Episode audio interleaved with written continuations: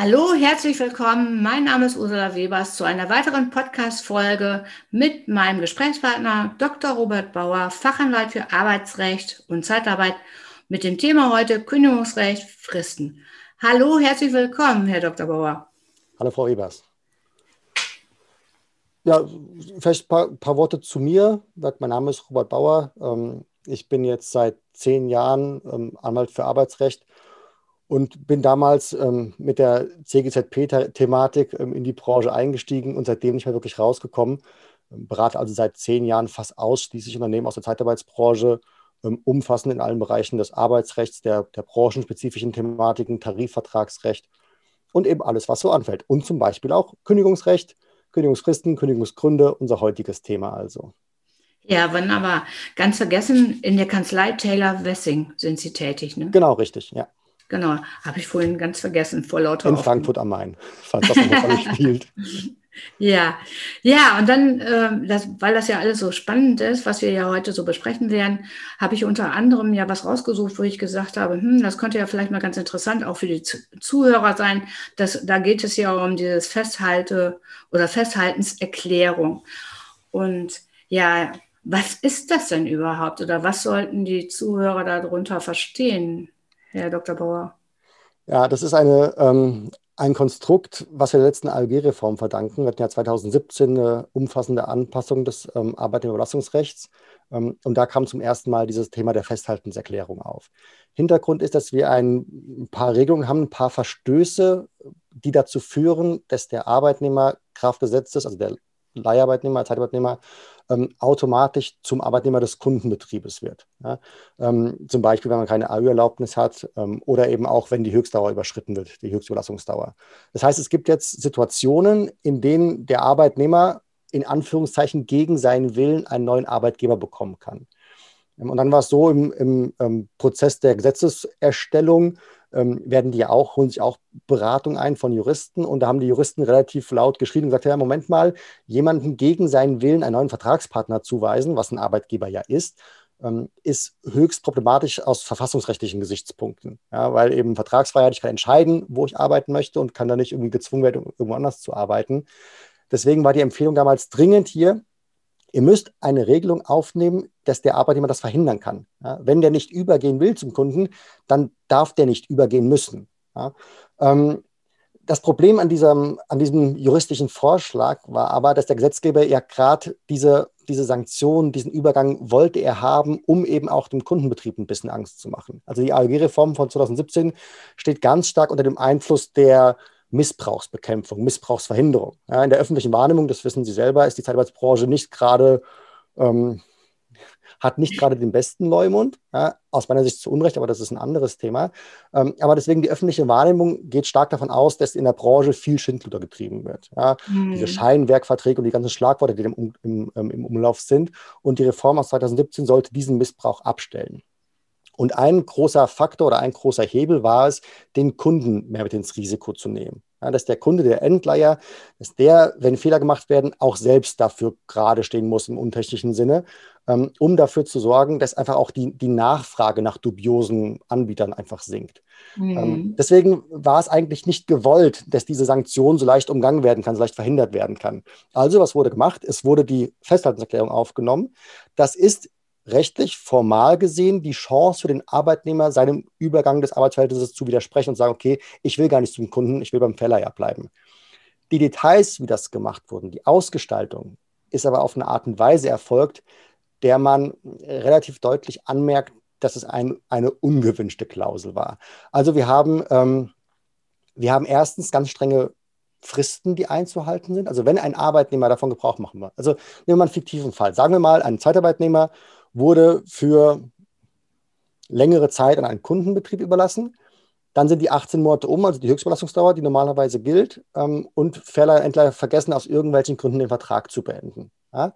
Ähm, das heißt, wir haben einen Verstoß gegen die Höchstdauer. Dann hat der Zeitarbeiter jetzt die Chance, innerhalb von einem Monat, und zwar ab Zeitpunkt des Verstoßes, nicht ab Kenntniserlangung, nicht ab dem er das wusste, sondern ab dem objektiven Zeitpunkt, ab dem die 18 Monate rum war, hat er einen Monat Zeit, aktiv zu werden, erstmal so gesprochen. Ja? Das heißt, er muss mhm. als einziger in der Situation erkennen, Moment mal, hier ist was schiefgelaufen.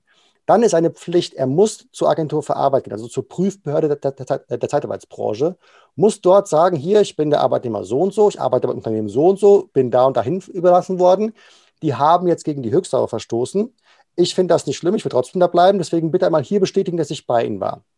Dann muss die Prüfbehörde, also die, die auch die Bußgelder verhängen, muss bestätigen, okay, Herr Müller, Meier, Schmidt, wie auch immer, war heute da und will eben diese Festhaltungserklärung abgeben. Und dann muss er mit diesem bestätigten Schreiben innerhalb von drei Tagen zum Kunden oder zu seinem Arbeitgeber gehen und den Leuten sagen, hier, schaut mal, was ich dabei habe. Ähm, ich habe so eine Erklärung abgegeben. Das mache ich nur deswegen, lieber Verleiher, weil ich bei dir bleiben möchte. Weil mhm. ich dich sehr mhm. gerne habe als Arbeitnehmer. Ich will dein Arbeitnehmer bleiben. Das Problem ist nur, dadurch, dass die Prüfbehörde jetzt Bescheid weiß, hat der Verleiher im Prinzip eine Bußgeldgarantie. Ja, der Verstoß ist bekannt geworden er wurde angeschwärzt aus Liebe, aber gleichwohl, er wurde angeschwärzt. Mhm. ähm, kann sich auf sein Bußgeld freuen und hat da einen Arbeitnehmer, den er wahrscheinlich gar nicht mehr so gern hat, wie der Arbeitnehmer ihn gern hat. Ja? Das ist ein rein theoretisches Konstrukt. Ich bin mir sicher, dass schon die Frist in, der meist, in den meisten Fällen der Punkt sein wird, warum die ganze Sache nicht funktioniert, weil, wie gesagt, die meisten Verstöße werden versehentlich begangen. Und ja. wenn sowohl Feller als auch Endleiher diesen Verstoß nicht sehen, wird ihn der Arbeitnehmer auch nicht gesehen haben. Ja, das heißt, die Frist wird meistens der, ähm, schon das Todesurteil sein. Aber selbst wenn Sie einen haben, der die Frist erkennt, ist er hoffentlich auch so schlau zu erkennen, dass es vielleicht keine gute Idee wäre, der Prüfbehörde jetzt diesen Verstoß im Prinzip aufs Tapet zu legen hm. und man sich lieber irgendwie, sage ich mal, ein bisschen geräuschlos erklären sollte, das Thema. Gerade wenn man es ja tut, weil man an seinem Arbeitsverhältnis festhalten möchte. Ja? Hm. Und da ist eben so eine, so eine Anschaltsaktion wahrscheinlich die denkbar schlechteste Variante, um das zu erreichen. Ja, ja. Ja, das war aber jetzt schon sehr umfangreich, wie Sie das geschildert haben. Und vielen Dank erstmal dafür. Dass, ähm, da, ich denke mal, das ist ja schon ein gewisser Mehrwert auch für die Hörer da draußen. Vielleicht noch, noch, noch ein Punkt, also. wenn ich das noch ergänzen darf. Ähm, noch ein Grund, warum es keine, warum es keine nennenswerte Variante ist. Ähm, diese Festhaltenserklärung sorgt nicht dafür, dass der Verstoß irgendwie geheilt wäre. Das heißt, gerade beim Thema Höchstdauer wenn die abgegeben wird, darf man trotzdem nicht weiter überlassen. Also das ist manchmal so, dass die, die Idee irgendwie im Umkreis des Kunden sagen, Moment mal, wir können doch nach 18 Monaten diese Erklärung abgeben und dann einfach nochmal 18 Monate überlassen. Das geht ausdrücklich nicht. Es bleibt ein Verstoß. Es, man, man, muss trotzdem die Überlassung abbrechen, man hat eben nur die Garantie dafür Ärger zu bekommen. Also deswegen, ähm, wenn Sie das Wort hören, außerhalb dieses Podcasts, dann bitte wegrennen, nicht in Anspruch nehmen. Das ist keine gute Idee. Ja, danke schön auch nochmal. Ja, und äh, Herr Dr. Bauer, wir haben ja heute, haben wir ja die äh, Kündigungsfristen. Das ist ja auch so ein ganz spannendes Thema. Da wollten Sie ja auch den Zuhörern so ein bisschen was von erzählen. Gerade was mit Fristen in Verbindung ist, das ja auch immer wieder ein bisschen was etwas schwierig ist, glaube ich, auch so für den einen oder anderen. Ne? Oder die auch von den Erfahrungswerten, die Sie gemacht haben, alles, was so mit Fristen in Verbindung steht, ja. arbeitsrechtlich. Genau, also Kündigungsfristen ähm, kann erstmal ein bisschen abschreckend sein, möglicherweise, ist aber eigentlich gut den Griff zu bekommen. Ähm, die Besonderheit oder was man, was man wissen muss, sind, ja, habe jetzt zwei bis drei Sachen, die man wissen muss. Wir gucken mal, wie wir dafür kommen. Ja, die erste Sache wäre die, ähm, dass die Fristen im Gesetz stehen. Ja, Sie können im BGB nachschauen, da steht nach, wie lange der Arbeitgeber, welche Fristen der Arbeitgeber einhalten muss, wenn er den Arbeitnehmer kündigen möchte. Und diese Fristen verlängern sich, je länger das Arbeitsverhältnis bestanden hat. Ähm, was vielleicht spannend ist zu wissen, die Fristen des Arbeitnehmers für Kündigung verlängern sich normalerweise nicht. Das heißt, wenn der Arbeitnehmer länger dabei ist und kündigen möchte, hat er trotzdem normalerweise die, die normalen, die kurzen vier Wochen Frist einzuhalten. Das kann man vertraglich ändern. Das ist auch in den meisten Fällen wird es auch geändert. Deswegen ähm, in der Praxis werden für beide Seiten die Fristen länger. In der Theorie vom Gesetzes wegen eigentlich nur für eine Kündigung des Arbeitgebers. Wir haben kürzere Fristen während der Probezeit und das wäre der zweite spannende Punkt, den man vielleicht wissen sollte. Ähm, der Begriff Probezeit bezieht sich alleine auf die Frage, welche Kündigungsfrist anwendbar ist. Probezeit hat nichts mit Kündigungsschutz zu tun. Das heißt, die Frage, ob jemand gekündigt werden kann ohne Grund, ob man einen Grund dafür braucht, hängt rechtlich gesehen nicht mit der Probezeit zusammen. Ähm, es sind zwei verschiedene Paar Schuhe. Äh, die Frist in der Probezeit ist kürzer, das ist von Gesetzen wegen normalerweise zwei Wochen. Wenn Sie Tarifverträge anwenden, was Sie sehr wahrscheinlich tun in der Zeitarbeitsbranche, ähm, sind die Fristen sogar noch mal bedeutend kürzer, geht dann runter bis auf, bis auf einen Tag in den ersten paar Wochen oder zwei Tage, ich bin jetzt gar nicht so ganz sicher. Mhm. Ähm, steht aber auch steht in den Tarifverträgen drin. Ähm, und der dritte Punkt, der vielleicht am praxistauglichsten ist, ähm, wenn Sie sich bei den Kündigungsfristen unsicher sind, ist das nicht schlimm. Ähm, Sie sollten die Kündigung ohnehin immer so formulieren, dass die Frist nur ein nur eine, eine, eine Folge, eine Erklärung ist. Das heißt, eine, eine ordentliche Kündigung ist formuliert zu sagen, okay, wir kündigen ihn zum nächstmöglichen Zeitpunkt. Punkt. Das ist nach unserer Berechnung der so und so vielte. Damit machen Sie klar, dass es Ihnen um die Kündigung geht und die Kündigungsfrist nur ein Annex ist.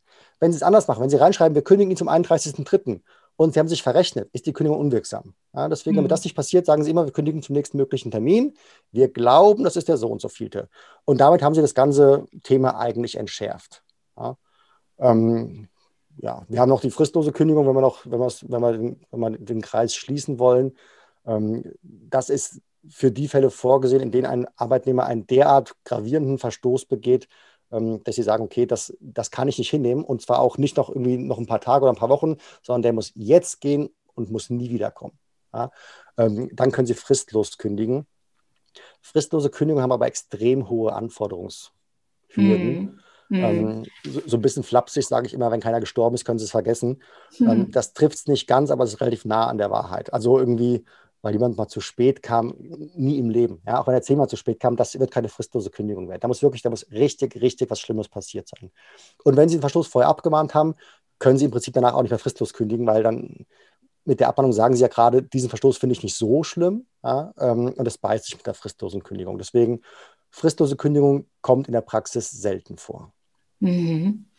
Aber ist es ja nicht so, ähm also ich habe es mal irgendwann gelernt, glaube ich, dass es so ist, wenn man äh, eine Abmahnung macht und nochmal eine Abmahnung und nochmal eine Abmahnung, dass man dann aber irgendwann vielleicht wirklich sagen kann, ja gut, also jetzt geht es gar nicht mehr und wir machen jetzt eine fristlose Kündigung daraus. Nee, also Sie können dann irgendwann sagen, okay, jetzt geht es gar nicht mehr, jetzt kündigen wir, aber dann ordentlich.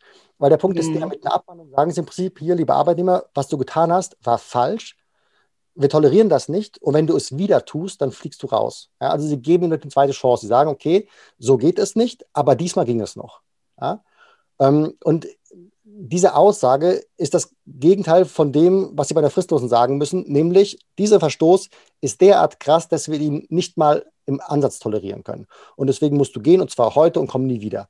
Und das beißt sich. Also wenn sie es vorher dreimal durchgehen haben lassen, mhm. zwar mit Abmahnung sanktioniert, aber im Prinzip gesagt haben, na gut, wollen wir mal nicht so sein, mach es halt nicht wieder, ähm, dann können Sie diesen Verstoß später nicht mehr mit der fristlosen ahnden. Mit einer fristgemäßen natürlich, darum geht es ja, das, deswegen mahnen ja. Sie auch, um eben diese vorzubereiten, aber eine fristlose Kündigung ist aus dem Rennen, wenn Sie abgemahnt haben vorher. Ja, ja und dann gibt es auch noch die betriebsbedingte Kündigung.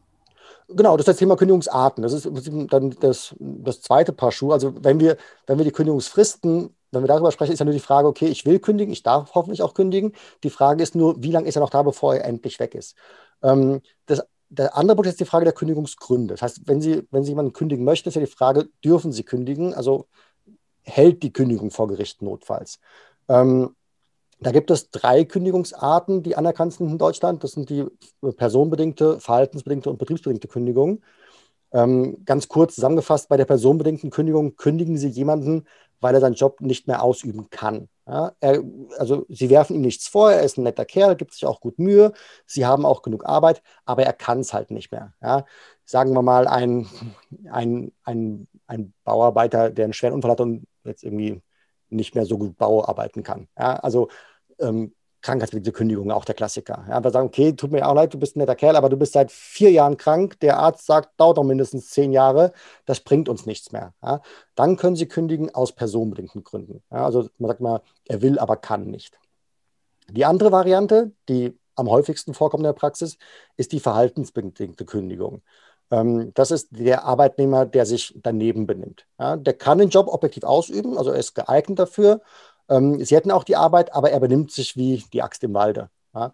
Ähm, das sind auch die Fälle, wo die Abmahnungen relevant werden. Aber kommen wir gleich dazu, warum das so ist.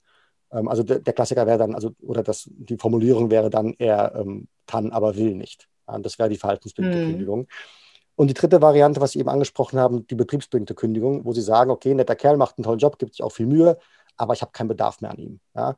Er war von mir aus Zeitarbeitnehmer für die Chemiebranche. Ich habe mich entschieden, Chemiebranche bediene ich nicht mehr, die sind mir irgendwie zu schwierig. Ja. Ähm, deswegen werden alle rausgeschmissen, die in der Chemiebranche eingesetzt waren. Ähm, das sind dann die Fälle der betriebsbedingten Kündigung und ja, das sind die drei Varianten, die akzeptiert werden. Ähm, und vielleicht um jetzt den, den Bogen zu schlagen zu diesen Abmahnungen, was ich eben angesprochen hatte. Ähm, Kündigungen, und zwar alle Arten von Kündigungen, sind immer eine Prognoseentscheidung. Das heißt, sie kündigen niemals wegen irgendetwas, was war oder was ist, sondern sie kündigen immer wegen etwas, was sein wird. Das heißt, bei den personenbedingten Gründen, sie kündigen nicht, weil die Person krank ist, sondern sie kündigen, weil sie auch in Zukunft krank sein wird. Ja? Bei verhaltensbedingten Gründen, sie kündigen nicht, weil die Person sich schlecht benommen hat, sondern sie kündigen, weil sie sich auch in Zukunft schlecht benehmen wird. Und bei äh, betriebsbedingten Kündigen, sie kündigen nicht, weil sie gerade keinen Bedarf haben, sondern sie kündigen, weil sie auch in Zukunft keinen Bedarf haben werden. Das mhm. ist wichtig für die Frage, wie sie ihren Kündigungsgrund darlegen müssen vor Gericht. Ja, und das ist auch der Grund, warum es Abmahnungen gibt. Abmahnungen sind dafür da, dem Gericht zu erklären oder das Gericht davon zu überzeugen, dass diese Person in Zukunft Vertragsverstöße begehen wird. Ja? Und das machen sie, indem sie sagen, hier schauen Sie mal, liebes Gericht, der hat vor einem halben Jahr eine Abmahnung bekommen, weil er zu spät kam. Ja? Da habe ich gesagt, hier, lieber Arbeitnehmer, du musst pünktlich kommen. Wenn du wieder zu spät kommst, gibt es Ärger. Ja? Daraufhin kam er nach drei Wochen wieder zu spät. Ja? Ich gesagt, okay, lieber Arbeitnehmer, Moment mal. Wir haben doch gesagt, du musst pünktlich kommen. Und wenn du das weitermachst, dann kriegst du von uns wirklich Ärger, dann kündigen wir dich. Ja? Daraufhin ging es ein paar Wochen gut, dann kam er wieder zu spät. Und deswegen, liebes Gericht, daran erkennt man, trotz Warnung, obwohl wir ihm sagen, was passieren wird, kommt er immer wieder zu spät. Das heißt, er wird auch in Zukunft immer wieder zu spät kommen, weil er lernt das einfach nicht. Und deswegen darf ich kündigen. Immer nur wegen der Prognose, weil er in Zukunft Vertragsverstöße begehen wird. Also alle Kündigungsarten sind immer zukunftsgerichtet. Mhm, okay, ja, sehr interessant. Ich denke mal, das ist wirklich ein sehr interessantes Thema, da kann man gar nicht genug von bekommen. Ja. Sieht nicht jeder so. Die meisten Arbeitgeber hätten lieber gar nichts mit dem Thema zu tun. Die hätten lieber, dass es funktioniert und man nicht darüber streiten muss, ob man kündigen durfte. Aber ja, es ist ein, es ist ein breites Thema auf jeden Fall. Ja, auf jeden Fall. Es ist ein wirklich ein sehr umfangreiches Thema, sehr breit gefächertes Thema und da sollte man schon, denke ich, auch ein Augenmerk drauflegen, wenn man Arbeitgeber ist. Und dann ist es auch wichtig, dass man wirklich auch zusieht, dass man die Fristen vernünftig einhält und, und, und, damit dann wirklich auch nichts passieren kann. Ja, absolut. Ja, ähm, Herr Dr. Bauer, wir haben ja, wir haben ja jetzt über die Fristen gesprochen. Wir haben jetzt darüber gesprochen, über die Festhaltenserklärung. Das fand ich ja sehr spannend, das Thema. Ja, ich bedanke mich jetzt erstmal für, für, den, für das Thema, also für die Fristen, was Sie uns jetzt alle so nahegebracht haben. Ganz herzlich bei Ihnen. Ich hoffe, ich darf Sie nochmal wieder einladen zu einem weiteren Thema. Das wär, würde ich begrüßen und ich denke mal, und meine Hörer auch oder unsere Hörer. Ja, dann wünsche ich Ihnen erstmal alles Gute und sage erstmal vielen Dank für das ähm, umfangreiche Interview. Danke für Dankeschön. die Einladung. Immer gerne. Dann ein schönes